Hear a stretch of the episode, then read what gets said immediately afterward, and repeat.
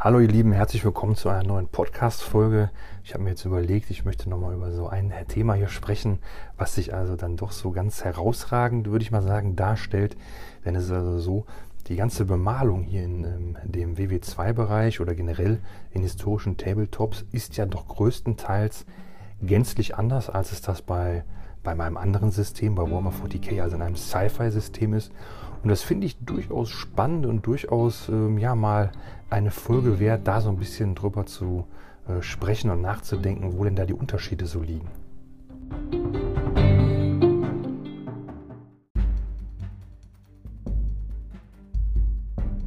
Natürlich richtet sich das immer nach der entsprechenden Person, die da gerade malt, denn äh, man kann ja malen, wie man möchte, was ja das Charmante in unserem Hobby ist, dass man sich da ja ganz frei verwirklichen kann. Man kann seine Sachen so anmalen, wie man das für richtig hält, wie man das schön findet. Kann sich da völlig austoben, individualisieren. Man kann natürlich jeden Farbton benutzen. Aber ich sage mal, um das einzuordnen, würde ich es also so sagen, dass ähm, der Anspruch, was das ähm, Malen angeht, doch, würde ich sagen, schon relativ weit auseinander geht. Und zwar werde ich ja hier über Bolt Action sprechen und ähm, werde das vergleichen einfach mit 40k. Das ist einfach das naheliegendste, denn 40k spiele ich ja einerseits selber, habe da die meisten Miniaturen, kenne die meisten Leute, die ich jetzt im Hobby kenne. Jeder, den ich kenne, der spielt eigentlich auch 40k oder hat es mal gespielt. Und allgemein ist es das größte System und ja, ich denke, das ist ein, ein, ein sinnvoller Vergleich. Und bei 40k würde ich es also so sehen, dass doch die meisten Miniaturen ähm, die da bemalt werden, ähm, man richtet sich ja schon so ein bisschen nach dem, was man auf der Webseite sieht, was man auf den Kartons sieht, was man in der Bemal-App sieht ähm, oder halt im Codex. Es gab auch früher mal diese, diese How to Paint irgendwas Bücher, die waren extrem gut. Die waren extrem, extrem gut. Ähm, wenn ihr die bei eBay bekommt, kann ich nur empfehlen.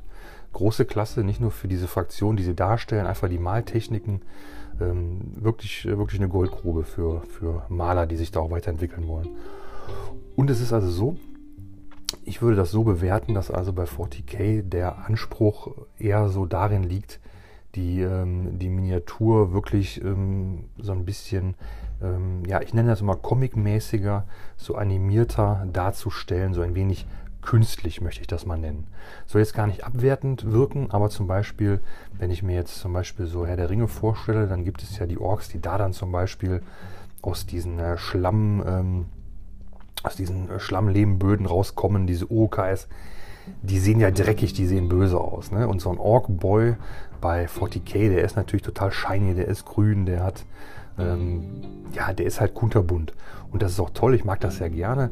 Ähm, es ist sogar so, dass ich ja diesen, äh, diesen Comic-Stil total klasse finde und das ja genau auch bei meinen Armeen und Einheiten forciere, dass es halt wirklich auch übertrieben kitschig aussehen soll. Ich möchte da also gar nicht äh, irgendwas Realistisches haben. Und es ist natürlich auch so, ich spreche natürlich nicht für die Allgemeinheit, ich spreche nur für den Eindruck, den ich von diesem Hobby in den letzten 10, 15 Jahren gewinnen konnte und gewonnen habe. Und da würde ich sagen, ist es so, dass die wenigsten Leute sagen, ich möchte, dass es realistisch aussieht. Ne? Man malt dann zum Beispiel bei den Dark Angels die Bolter rot ähm, oder bei den, ich habe bei meinen Eltern die Waffen beige gemalt. Ein Kumpel damals hatte seine Straflegionäre die Waffen gelb, rot und blau gemalt, um diese Trupps immer zu unterscheiden. Und bei den Kandaren habe ich auch rote Waffen. Und das liegt natürlich daran, dass ich mich da zum Beispiel an die Vorgaben in Anführungszeichen gehalten habe. Also so, wie ich den Eindruck vermittelt bekommen habe, so sehen diese Aspektkrieger aus, so tragen die ihre Waffen, so ist deren Heraldik, so, so ist die Farbkombi. Und dann denke ich, ja, wenn das gut aussieht, mache ich das genauso. Ne? Wenn, ich jetzt denke, es sieht natürlich nicht gut aus, oder ich könnte es mir besser vorstellen. Oder zum Beispiel, ne, so der Klassiker ist natürlich, ich kann die Farbe sowieso nicht malen. Ne? So die, die, die Banshees in so einem äh, Knochen-Beige-Ton oder so. Und ich sage dann so, ja komm, ähm, das sieht nachher ähnlich aus. Ich meine, heute gibt es ja Rackard Flash oder Denim Stone war auch gut. Aber prinzipiell ist das so etwas schwieriger oder die, die Fire Dragons, die man dann eventuell von Gelb nach äh, Rot-Orange blenden müsste oder könnte. Ähm, das sind so die Sachen, wo man dann vielleicht eher sagt, okay, da, da, da nehme ich mir doch eine, eine Freiheit raus und mache es dann doch so individuell, wie ich das schöner finde oder wie ich es besser oder ja auch, was ja immer mitschwingt, wie ich es auch schneller malen kann. Ne? Ganz wichtiger Punkt, wir wollen ja unseren Kram fertig bekommen und nicht äh, drei Jahre an einer Armee malen.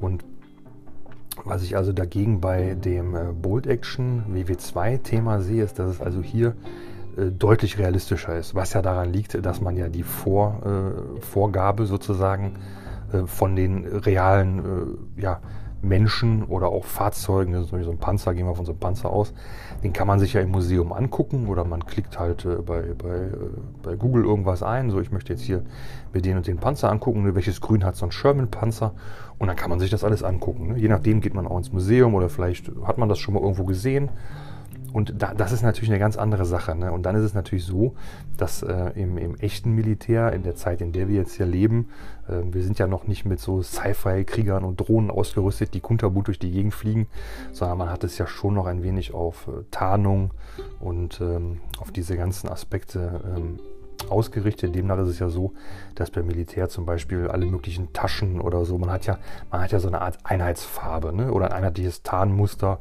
und dann sind diese ganzen Ausrüstungsgegenstände, die man so trägt, alle in derselben Farbe. Und zum Beispiel bei einem Space Marine ist es so, der ist natürlich ein Blood Angel, der trägt natürlich eine rote Rüstung und hat unter Umständen goldene Verzierungen da drauf oder ja, was weiß ich, eine Reinheitssiegel. Die, die werden selbst von GW manchmal gerne pink gemalt. Ich mache meine äh, teilweise neongrün. Das würde man jetzt ja in der Realität wahrscheinlich eher nicht sehen. Und demnach ist es natürlich schon daher sozusagen eine Voraussetzung oder, oder was heißt Voraussetzung, aber demnach ergibt sich das natürlich, dass es auch am Ende beim Gros der ganzen Bemaler und Spieler natürlich schon anders aussieht. Und hier ist es auch so, man bemalt ja im BW2-Bereich dann auch wirklich viel noch mit diesen ganz klassischen RAL-Farben also auch mit, äh, mit Farben, die ja, man könnte, oder ich würde es auch so sagen, eigentlich mit langweiligeren Farben. Ne? Das sind einfach diese, diese ganz klassischen Grundfarben, die sind natürlich genormt, das äh, kann man ja auch alles dann rausfinden, ne? welche, welche Farbe wurde da mal vermalt. Äh, zum Beispiel bei den Deutschen, dann kann man rausfinden, äh, weiß ich nicht, die Farbe rot-braun hat die und die Rallnummer und dann kann ich mir die Farbe einfach von Valeo jetzt kaufen und dann kann ich sozusagen genau mit demselben Farbton, den man damals verwendet hatte, heute meine Miniaturen bemalen. Und das ähm, muss ich sagen, da ich ja auch wirklich lange nur im 40k äh, bemalen drin war, fand ich das schon komisch. Also muss ich ganz ehrlich sagen, das fand ich komisch und äh, war einfach eine ganz neue Herausforderung. Ich hatte ja begonnen mit so Wintersoldaten und was ich sofort gemerkt habe, es ist unglaublich schwierig, tolle Referenzen zu bekommen. Also bei 40k super easy, ne? Ihr äh, kauft euch einen White Dwarf, ihr guckt im Internet äh, nach Bildern oder natürlich der, der, der, die allerbeste Quelle, ihr guckt einfach bei Instagram, ne? Und das, was ihr am geilsten findet, da schreibt ihr den einfach an. Hier, hör mal, deine Minis sehen klasse aus. Welche Farbe hast du denn verwendet? So habe ich es auch gemacht und habe da immer eine Antwort bekommen, immer positive äh, Gespräche oder, oder Ergebnisse erzielen können. Genauso, wenn mich jemand mal gefragt hat, habe ich natürlich auch sofort gesagt, klar, man fühlt sich auch geschmeichelt oder so. Und hier war es so, das war schwieriger. Also ähm, was so, so, Instagram anging, äh, war, war auch schwierig. Es gab da jetzt nicht so viele, die das so gemalt hätten, wie ich das wollte. Und dann war es also die Frage, wo kriegt man jetzt die Infos her? Ja, wenn man jetzt gewisse Suchbegriffe bei Google eingibt, dann bekommt man ja nur Schwarz-Weiß-Bilder. Und ähm, klar, aber es gibt dann auch genug historische Webseiten, die sich damit beschäftigen und äh, ja, allerlei äh, E-Bücher oder auch Bücher gibt es dazu. Ja, aber da muss man ja erstmal drankommen. Ne? Ich habe ja auch keinen Bock jetzt äh, in die Bücherei zu gehen, mir dann ein Buch über, ja, was weiß ich, über Panzer auszuleihen oder irgendwas. Also so weit reicht meine Malleidenschaft dann auch nicht aus. Äh, also alles, was nicht im Internet zu finden ist, äh, ja, das muss dann jemand anders so bemalen. Und ich hatte also dann geguckt und habe dann also herausgefunden, ähm, über so zwei, drei bekanntere Maler, die also dann auch so die, die Miniaturen für so, äh, für so Shops oder Verkäufer bemalten. Da bin ich dann drauf gestoßen, da gab es dann so ein äh, ganz tolles Bemalanleitungsbuch und da habe ich gedacht, okay, das, äh, das ist doch toll. Und da gab es irgendwo auch eine PDF, da waren dann, da war dann wie so eine, ja, wie sagt man denn? Äh, ja, sagt man da Kostprobe? Äh, ja, mir fällt das Wort nicht ein. Es gibt auch bei Büchern immer, wenn man so, so Bücher kauft oder so oder, oder online guckt, dann gibt es doch immer so, so eine Leseprobe, nennt sich das doch, meine ich. Ne? Und äh, so war das da auch. Man konnte sich so zwei, drei Seiten angucken und konnte dann also sehen, okay, ähm, in diesem Buch ähm, ist es jetzt also so, da, da werden die Miniaturen gezeigt und äh, dann kann man also dann entsprechend sich die Farben holen und kann das dann nachmalen. Und das fand ich absolut sinnvoll und das habe ich dann auch so gemacht, denn äh, ja, selber wäre ich jetzt auf die Idee nicht gekommen. Ich hatte bei Instagram natürlich, äh, ach bei Instagram sage ich schon, bei YouTube natürlich auch ein paar tolle Maler oder auch Malerinnen. Ich habe auch von, von ich glaube, einer Malerin, die auch zu diesem, ja, jetzt fallen mir die Namen alle wieder nicht ein, ne, die zu irgend so einem es gibt so einen, einen äh, englischen Verlag, die bringen so Wargame History, heißt es, glaube ich, äh, raus. Das meine ich. Und ich glaube, damit wäre die irgendwie verbandelt. Und äh, auf jeden Fall hatte die ein tolles Bemaltutorial mal äh, bei YouTube hochgeladen. Und das habe ich auch damals nachgemalt. Also das hat auch prima funktioniert. Und ähm, da bin ich auch sehr happy mit. Aber so der Anfang war wirklich schwierig, muss ich sagen. Der Anfang war wirklich schwierig. Und da bin ich wirklich froh. Es gab auch von, von irgendeinem Shop, ja, wie hieß denn der? Weiß ich natürlich jetzt auch nicht mehr. Auf irgendeinem Shop, ähm, auch so ein ganz uriger Shop, so ganz, ganz billig, äh, also äh, billig in Anführungszeichen, aber sehr, sehr einfach gestaltet, sah so aus wie also wirklich ähm, so einer der ersten Shops, so als das Internet noch, äh, noch neu war. Das soll jetzt gar nicht schlimm sein, das ist völlig ausreichend. Ist, ich habe alles gefunden, es ist super sortiert. Ähm, aber dort gab es also auch PDFs äh, kostenlos zum Herunterladen und da gab es dann ähm, einfach mal so eine Bemalanleitung für dieses oder jenes, für diese Fraktion, für dieses Tarnschema. Und bei Warlord Games selber gab es auf der Webseite das nun auch.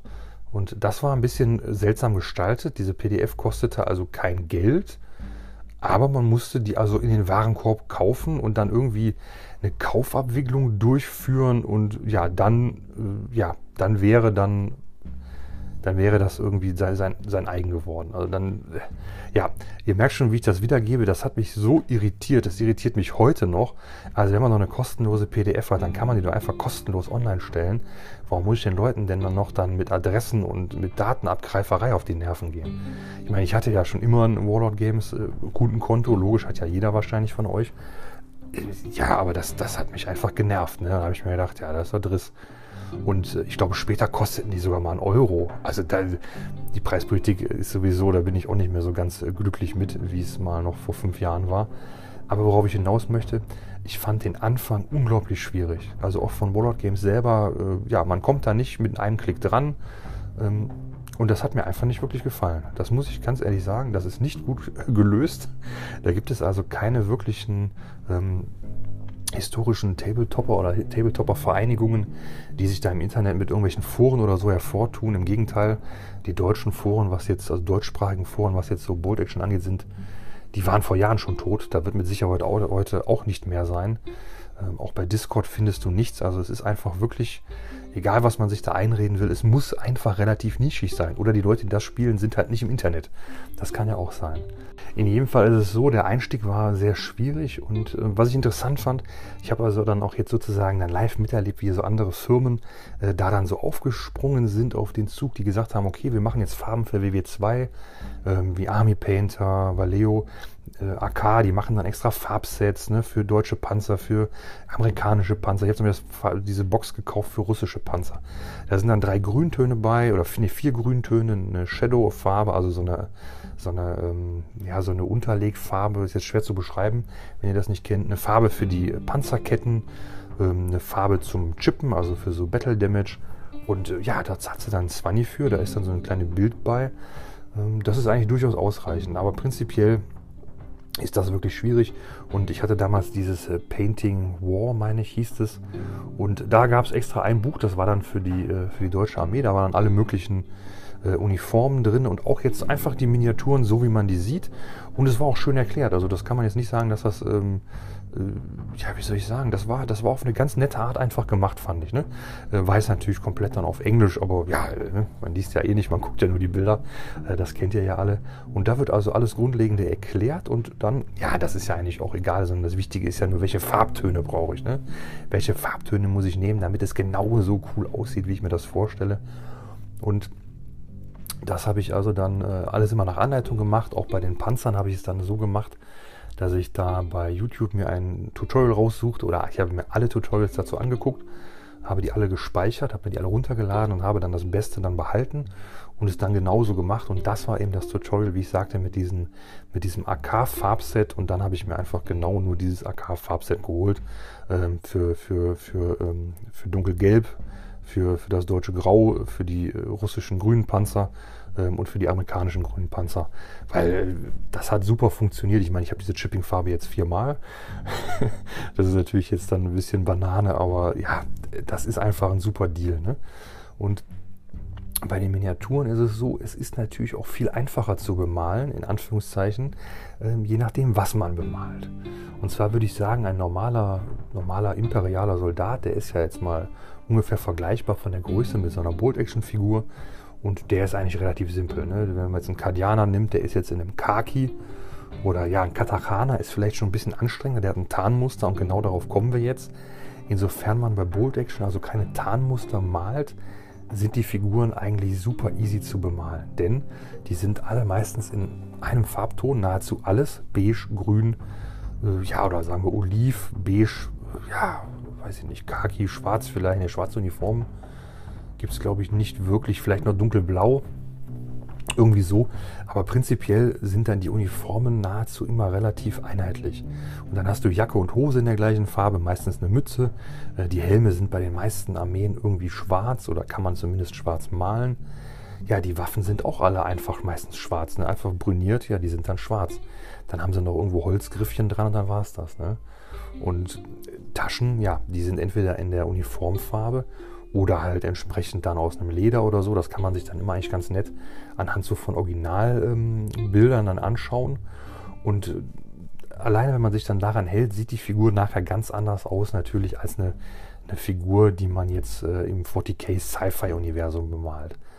Auch wenn man es hier auch etwas in Anführungszeichen kitschiger machen kann, man kann die Farben natürlich alle ein bisschen aufhellen, dass es so ein bisschen flippiger aussieht, aber prinzipiell äh, ist es einfach eine ganz andere Art des Malens. Ne? Und ganz spannend wird es jetzt, wenn man also dann sich dann ähm, Tarnmuster ähm, versucht äh, zu bemalen. Das finde ich durchaus spannend. Das muss ich sagen, hat mich auch am allermeisten gereizt. Das habe ich sehr gerne gemacht. Und äh, ja, das hat mir so teilweise wirklich auch den, den letzten Nerv geraubt. Also zum Beispiel habe ich bei einem Trupp Fallschirmjäger, wollte ich also diesen Splittertarn malen. Und dann ist es so, äh, ja, erstmal mal nach Bildern gucken. Und dann, dann ist es so, man sieht überhaupt keine, keine Regelmäßigkeit. Klar, das ist ja auch gewollt, aber das ist schon durchaus äh, anstrengend, das so zu malen. Und ähm, dann, dann ist es immer schwierig, welche Farben nimmt man denn jetzt, weil es ist so, man könnte ja auch immer einfach die, die Farben nehmen, nehmen, die man so hat. Aber meine Erfahrung bei mir selber ist dann, dass ich immer gedacht habe, ja, das sieht doch irgendwie anders aus. Also wenn ich jetzt denke, das ist so dieses oder jenes Braun und dann suche ich das dann raus und mache das damit, habe ich eigentlich immer gedacht, ja, das ist doch irgendwie nicht das so, wie ich mir das im Internet sehe, wie ich mir das vorstelle. Und deswegen habe ich also auch wirklich für diese ganzen verschiedenen äh, Tarnmuster oder äh, auch für, für gewisse Fahrzeuge dann immer die in Anführungszeichen richtigen Farben gekauft. Und das sind dann nämlich meistens eben dann diese RAL-Farben. Und auch da gibt es mittlerweile Sets, ähm, um zum Beispiel Splittertarn zu malen. Das hatte ich mir im Endeffekt nachher auch genauso gekauft. Und das hat wirklich prima funktioniert. Und da muss ich sagen, äh, das ist dann schon toll. Ich finde, dass äh, der Splittertarn mir auch einigermaßen gut gelungen ist. Ich habe tatsächlich dann sogar bei den, ähm, bei meinen Blood Ravens, bei den Eliminatoren, die haben ja so Tarnmäntel. Und eigentlich habe ich gedacht, ich müsste so diese, diese Texturfarbe nehmen, ne, auch von der Base. Und dann habe ich gedacht, ah, das sieht doof aus. Und dann habe ich denen einfach, weil es halt sich anbot, weil ich gerade sowieso die Fallschirmjäger bemalte, haben die also dann auch ein Splittertarnmuster dann abbekommen. Obwohl das natürlich jetzt äh, vom, vom Thema gar nicht so passt. Aber ich habe ja diese Base mit Agrelan Earth, also so ein helles Braun-Grau, sage ich mal, was also sehr gut zur Grundfarbe vom Splittertarn passt. Und das hat schon wirklich Spaß gemacht wenn es dann so einigermaßen so aussieht, wie man sich es vorstellt. Und äh, ja, da muss ich sagen, das ist toll, aber das frisst einfach unglaublich viel Zeit. Also das, der einzige Tarn oder das einzige Tarnmuster, was wirklich flott geht, das ist also einfach, wenn man sagt, wie bei meinen Elder Rangern, wenn man also sagt, ich mache eh eine Wüsten, äh, eine Schneebase, habe am besten noch eine Schneematte, dann mache ich die Tarnmäntel einfach weiß. Das ist eigentlich so das Einzige, was flott geht. Äh, zum Beispiel bei den Finnen war das dann relativ gut möglich. Ne? Und hier habe ich also jetzt mal versucht, so ein Plantan-Tarnmuster zu malen. Das gibt es so als Frühling-Sommer-Variante oder Herbst-Winter-Variante. Einerseits mit so Grüntönen und äh, ja, so grün-braun. Und ähm, die Wintervariante ist dann also eher so, ja, wie ist die denn, so beige, hellbraun mit so, so gelblichen Anteilen oder so. Ne? Das sieht alles in ungefähr so in etwa aus oder geht alles so in die Richtung, denn das sind alles die Vorläufer von dem heutigen Flecktarn-Farbschema, äh, was die Bundeswehr hat. Aber es ist teilweise wirklich äh, ja, völlig verrückt zu malen. Ich wusste auch gar nicht, dass es so viele verschiedene Tarnmuster gab. Also es gibt Tarnmuster, die sehen, äh, ja, die sehen einfach äh, ja, völlig fremd aus. Also wo man sich so denkt, dass das gibt es das wirklich. Zum Beispiel gibt es ja aktuell auch diese Sachen, ähm, habe ich jetzt hier ähm, neulich beim Einkaufen gesehen, da war ich im äh, Sportgeschäft und die hatten so eine Abteilung für so Jagdzubehör. Und da gab es dann also, äh, ja, in so, ja, ich weiß gar nicht, wie sich das nennt, aber da gab es in so neumodischen Tarnmustern, sage ich mal, so äh, Klamotten. Äh, also, was ja vielleicht ihr noch kennt, so digital, Camo, Digicam oder wie das heißt. Äh, was ja zum Beispiel bei den Tauma ganz gerne eine Zeit lang bemalt wurde. Das ist ja noch, noch so, dass man sich da was vorstellen kann. Aber es gab so ein paar andere Tarnmuster, Muster, die sahen also völlig abgedreht aus. Ne? Ob die funktionieren, weiß ich nicht, wahrscheinlich schon. Aber genauso gibt es also im WW2-Bereich Tarnmuster, die, äh, ja, von denen ihr bestimmt noch nie was gehört habt. Denn äh, ja, ich glaube, da, da kommt man nur ran, wenn man sich da mal informiert hat. Und ich habe einmal ein italienisches Tarnmuster ausprobiert, was also dem, dem klassischen äh, US Army Camouflage, wie wir das hier alles so kennen, bei, bei Shorts, bei T-Shirts, so dieses ganz bekannte, was so in diese Richtung geht, das ist auch ziemlich schick geworden, finde ich. Da habe ich ähm, die Farben wirklich gut getroffen. Da habe ich auch, glaube ich, nur mit GW-Farben gemalt. Das hat sehr, sehr gut äh, gepasst. Habe ich auch noch eine Figur bemalt, denn da hatte jemand bei Instagram so eine tolle Vorlage bemalt. Ich habe gedacht, boah, das sieht so genial aus. Das muss ich auch machen. Ne? Und das war also schon wirklich eine Herausforderung. Und es gibt also bei den deutschen Tarnmustern, es gibt bei den äh, russischen Einheiten gibt es Tarnmuster, die sind teilweise auch extrem kompliziert. Ähm, die Italiener hatten, wie gesagt, diese Tarnmuster. Und dann glaube ich, dass die ähm, diese Balkanachsenmächte, ich glaube, die hatten auch alle irgendwie so ein paar Tarnmuster. Bin ich mir nicht ganz sicher, aber ich meine, auf den Verpackungen gesehen haben, äh, zu haben, dass es das da auch gab ne, die Bulgaren oder so, ich glaube, da gibt es auch irgendwie was. Bin ich mir nicht ganz sicher, aber prinzipiell ist das eigentlich eher eine Seltenheit, denn ähm, bei den meisten Armeen oder bei den meisten Fraktionen, bei Bold Action ist es so, die sind dann doch einfach so in ganz klassischen gedeckten Tönen zu bemalen. Relativ, ja, ich sage mal stumpf und langweilig. Aber äh, das ist ähm, jetzt nur, was das Bemalen an sich angeht. Vom, vom, vom Effekt nachher, wie es nachher aussieht, sieht das natürlich alles toll aus. Es sieht ja dann genauso aus, wie man sich das so vorstellt. Ich denke, das bekannteste sind ja diese ganzen Osprey-Bücher, die es ja zu jeder, äh, ja, ich weiß gar nicht, wie viele Osprey-Bücher es wird zum WW2 geben, eine Million Stück oder so. Ne?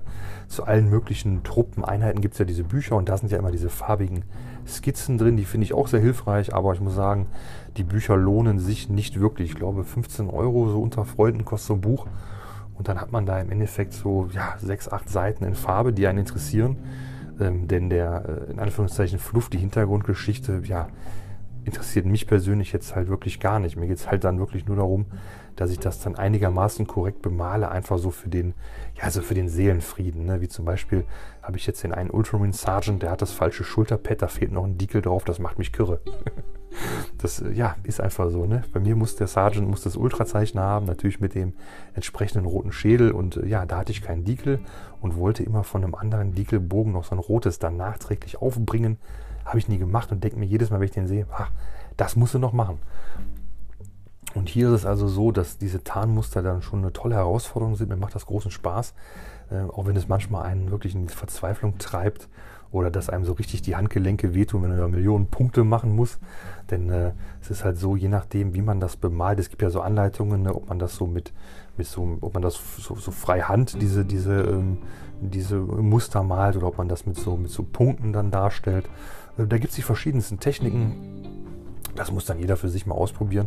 Aber das finde ich auf jeden Fall erwähnenswert, denn bei, ähm, beim, äh, beim äh, Sci-Fi-Systemen ist das doch relativ selten. Also mein Eindruck ist der, was, was, was am, am ehesten in die Richtung geht, ist so, was ich in den letzten ein, zwei Jahren sehe, dass Leute also ganz oft, das ist ganz populär, sich so richtig tolle Umbauten mit der Alpha Legion und irgendwelchen anderen Einheiten bauen, sodass man also sagen wir mal, man nimmt jetzt zwei Modelle, zum Beispiel einen normalen imperialen, also einen Space Marines Dreadnought und dann so eine, äh, ja wie heißt der nochmal jetzt hier, Höllen, Höllenbrut. Ach, jetzt bin ich hier so lost, wie heißt denn nochmal dieses Modell?